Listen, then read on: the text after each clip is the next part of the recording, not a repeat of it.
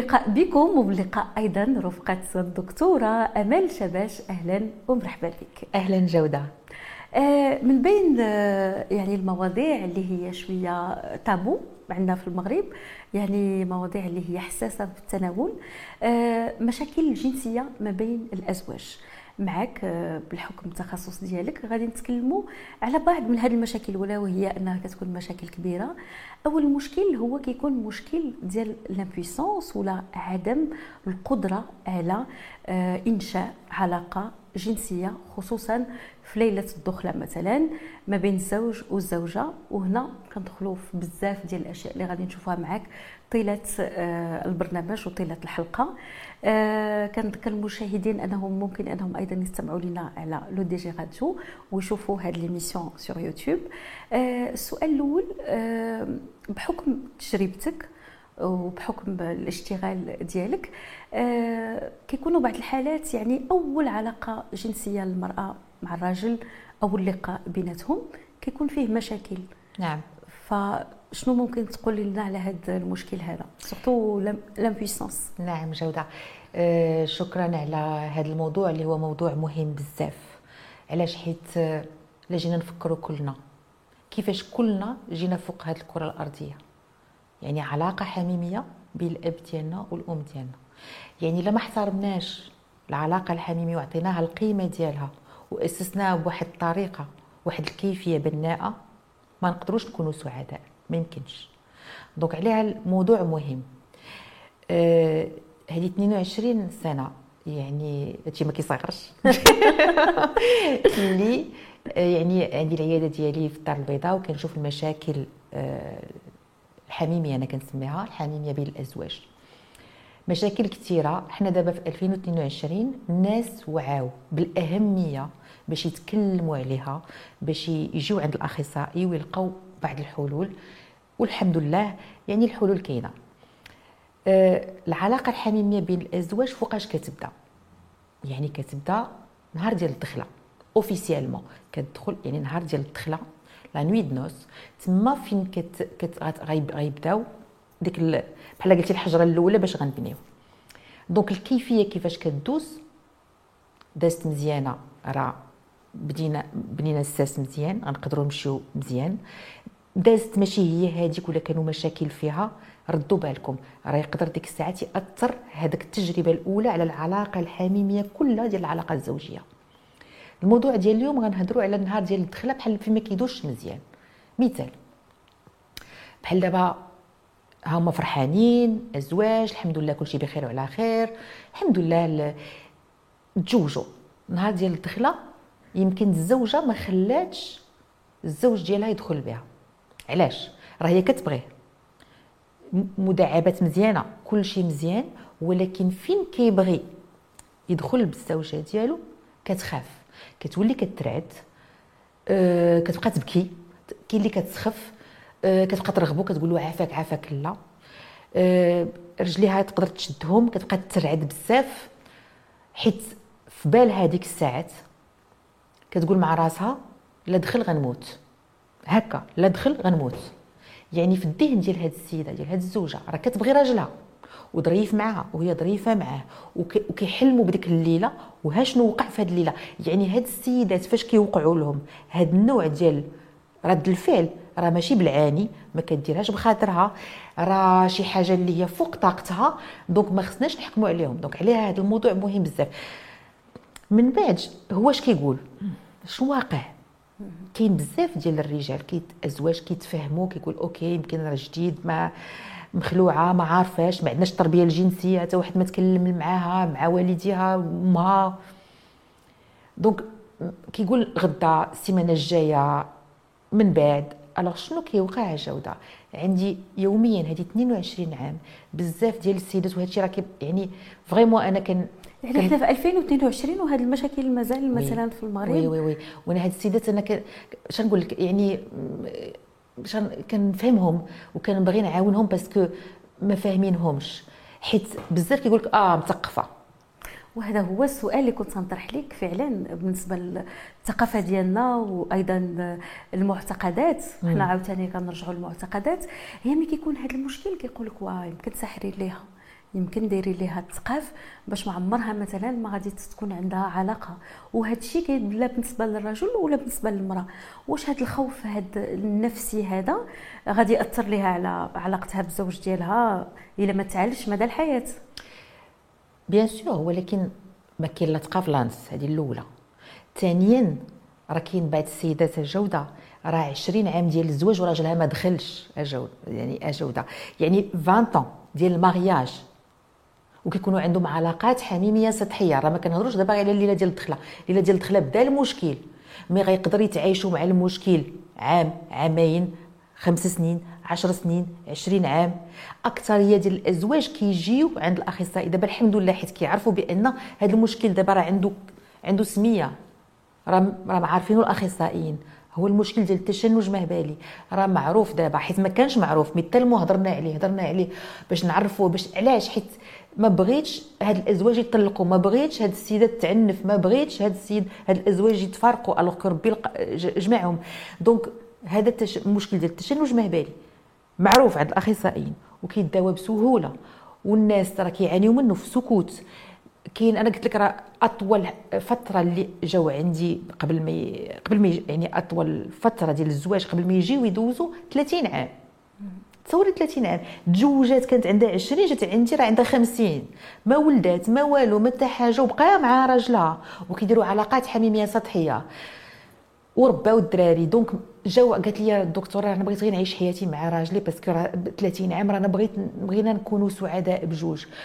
بزاف ديال الأزواج راه عام عامين ديال الزواج. عاد كيجيو يدوزوا. علاش عام عامين؟ parce que علاش حيت المحيط العائلة كيقول لهم فين الدراري؟ دابا فين ما كيهضروش فين ما كيتكلموش ما كيقولوش العائلة.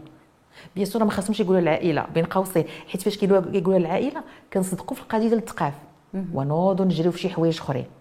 لا متقفه لا غنمشي خصك نحيدوا لك هذا الثقاف هذا. ما كيتحيد والو parce que المشكل مشكل طبي. donc هذا الحالة ديال السيدات.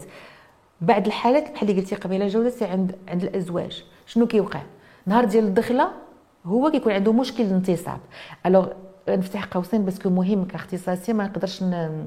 كاين شي كلمات ما بقيناش كنستعملوهم في يعني كأخصائيين في المشاكل الجنسية منهم الكلمة ديال l'impuissance ولا كلمة ديال la frigidité هادو جوج كلمات ما خصناش نبقاو نقولوهم. علاش؟ حيت فيها حكم. حكم راجل. آه راجل راجل. ولكن مراه مراه ولكن يقدر يكون عنده مشكل جنسي إما هي إما هو. donc بحال دابا مشكل ديال الانتصاب كنقولوا dysfonction érectile donc مشكل الانتصاب donc نهار ديال الدخلة رجعنا للحالات ديال الموضوع ديال اليوم. نهار ديال الدخلة بحال دابا أزواج هما مجوجين. نهار ديال الدخلة ما كاينش انتصاب ولا كيكون انتصاب وما كيبقاش. donc ما donc هي ما عندهاش خوف. donc خديت دابا حالة ديال الراجل. اش كيقولوا؟ donc لا لا لا تكلموا ولا يمكن. alors هنا عافاك نداء للزوجات. ما خصكمش تهضروا مع العائلات. ولا تخرج وتقول آه راه عنده مشكل. راه دابا جوج الناس فاش كيتزوجوا عقد مقدس بيناتكم. donc واحد المودة مع الآخر. واحد يوقف مع الآخر. واحد ما يحكمش على الآخر. خصنا نلقاو حل. donc فاش كيكون هو عنده مشكل ديال الانتصاب اش كيوقع؟ كيقول لك آه. هي دابا بعض المرات كيقول لك آه راه يمكن كان مع شي وحدة مع شي سيدة. وحيت بقى معاها بزاف. وما تزوجش بها. donc دار ليها دارت ليه تقفاتو ولا دارت ليه شي حاجة؟ عليها علميا ما كاينش هاد القضية لا تتقاف لا حتى شي حاجة. non حيت أي حاجة دابا هاد هاد الفكرة هاد الاعتقاد حنا هنا ما كنحكموا ما والو حتى حاجة. il faut vraiment خصنا نكونوا واضحين في هاد الشيء.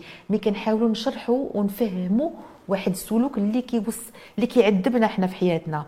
يعني كزوج وكزوجة وكعائلة وك خصنا خصنا نحاربوا هذه الاعتقادات. دابا شنو كيوقع؟ دابا أي حاجة كنعتقدوها ما يمكنش المخ ديالنا يمشي ضدها. كتولي راسخة. يعني كيولي صعيب وكيخصك une thérapie وكيخصك تمشي عند أخصائي باش ممكن هذوك الاعتقادات ما يكونوش عندك. لحقاش بعض المرات كيكون مشكل نفسي محض وبعض المرات كيكون طبي بحكم التخصص ديالكم. وي. وهنا الواحد كيدخل في واحد الدوامة ديال العذاب النفسي. لحقاش كنشوفوا بأن آه، العلاقة ما بين الرجل والمرأة خصوصا في الزواج هي علاقة مهمة جدا. ملي كيكون فيها هذا المشكل هذا راه كيأثر عليهم. كيأثر على السعادة النفسية ديالهم كيأثر على حياتهم وحتى على نظرة المجتمع. ما نساوش حنا مازال كنحشموا مازال عندنا ذاك القضية ديال عندك اللي يشوفوا فينا الآخرين بواحد الطريقة اللي ما هياش فهنا الحمد لله دابا كاين برامج كاين توعية كاين ناس بحالكم اللي كينشروا التوعية لهاد الناس هادو حيت شحال هادي ما كناش كنهضروا على هاد المواضيع. هنا النفسية ديال الراجل هو كتوم شوية يعني ماشي النوع اللي غادي يمشي غادي يقولها لصحابه ولا للعائلة ديالو. هنا ملي كيجي عندك مثلا الشخص اللي عنده هذا المشكل ولا ملي كترافقوا الزوجة ديالو آه كيفاش كتتم مثلا المعالجة ديال هذا المشكل هذا؟ إلا كان نعم. خصوصا نفسي. آه، هو مشكل نفسي. بغيت غير نشرح شنو هو. حيت باش باش نحيدوا هذه الفكرة ديال الثقاف شنو هو؟ هو واحد عاود مشكل جنسي معروف بسمية ديال angoisse de performance شنو هي angoisse de performance واحد الزوج داخل على واحد العلاقة زوجية. راه هو مضغوط. تا هو مخلوع. تا هو داخل على واحد التجربة جديدة. تا هو راه غيأسس واحد العائلة. عارف بأن حياته تبدلات ما بقاش célibataire ولا دابا مجوج عنده مسؤوليات.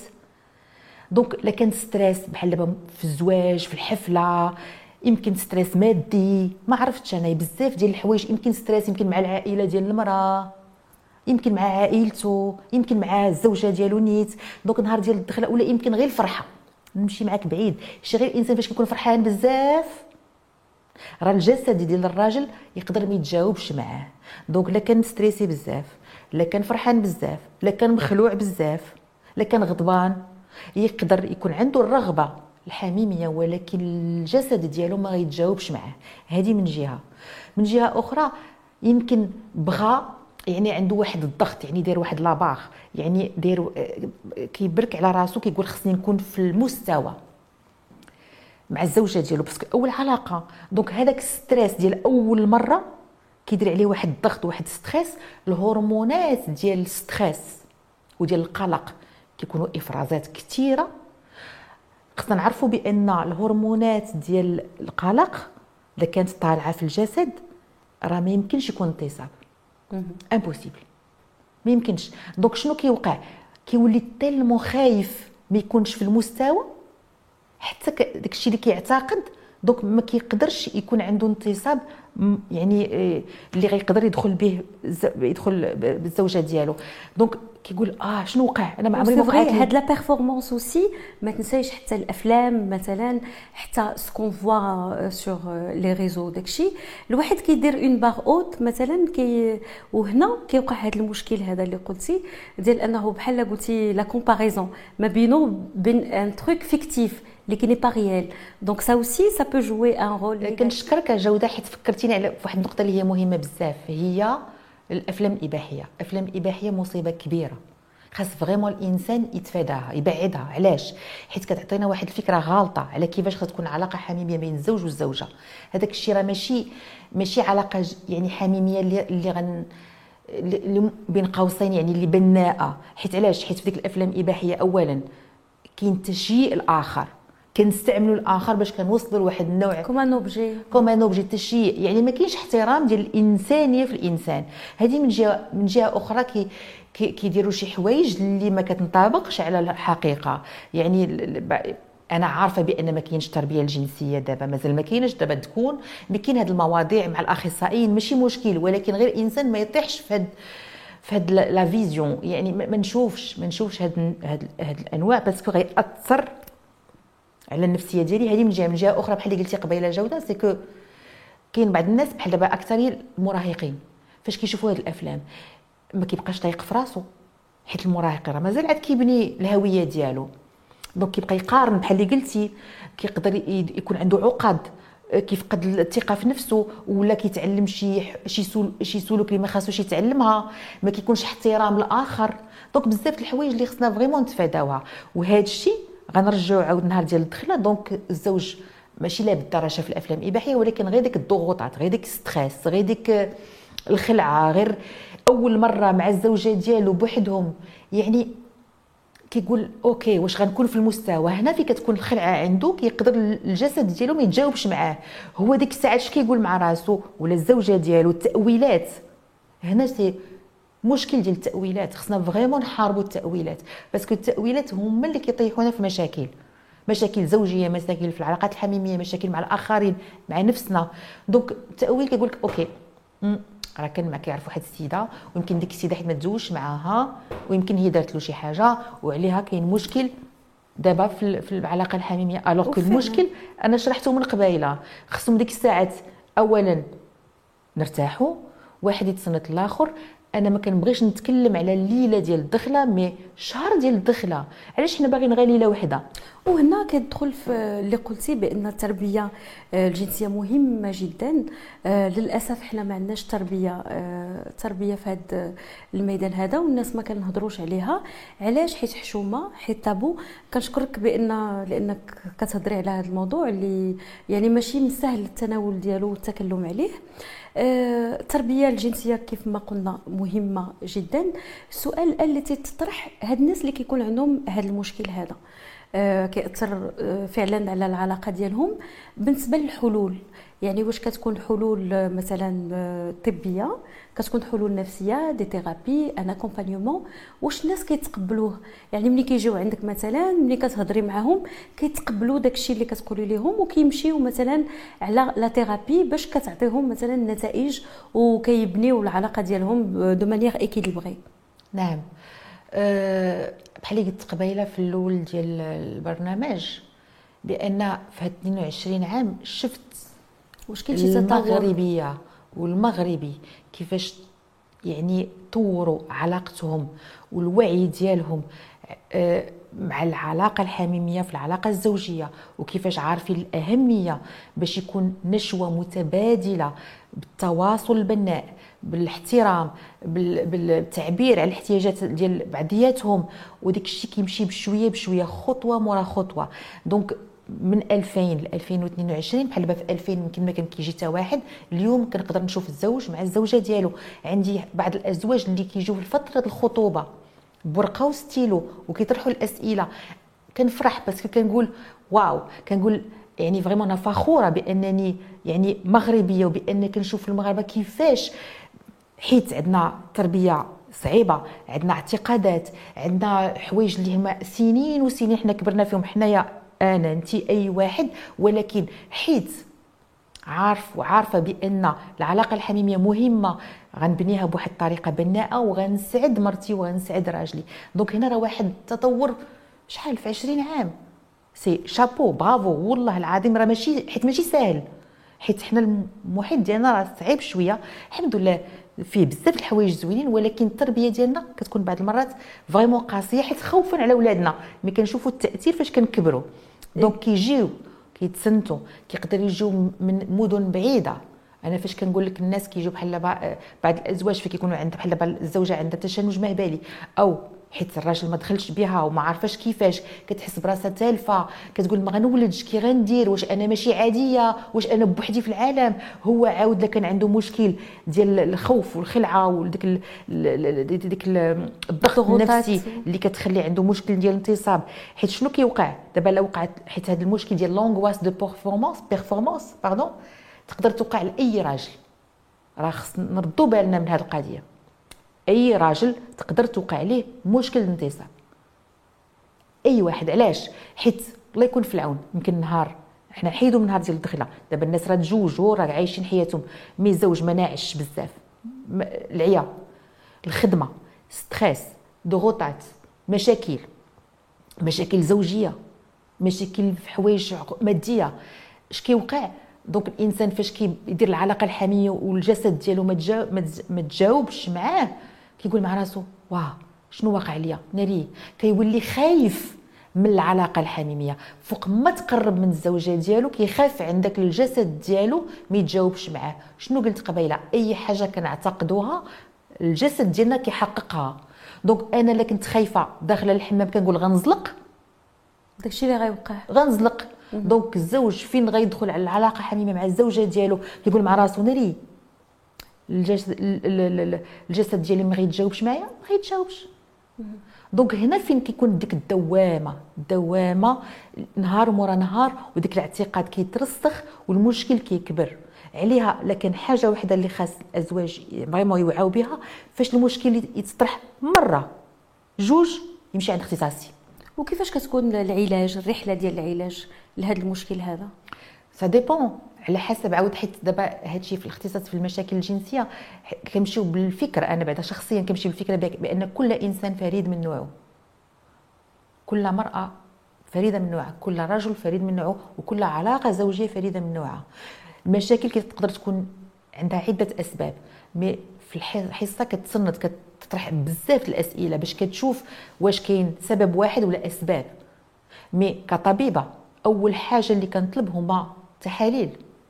حيت الجسد ديالنا لما كانش عنده واحد كان مشكل يعني في الصحة ديال يعني ديال الجسد الإنسان راه ما يمكنش يعني أنا بحال كنعطي مثال أنا دائما كنعطي أمثلة بحال حتى les patients ديالي حتى الناس اللي كيجيو عندي كنقول لهم بحال كنعطيهم مثال كنعطيهم بحال باغا نشدو طوموبيل طوموبيل واخا تكون آخر موديل بلا ما نقولوا لي موديل.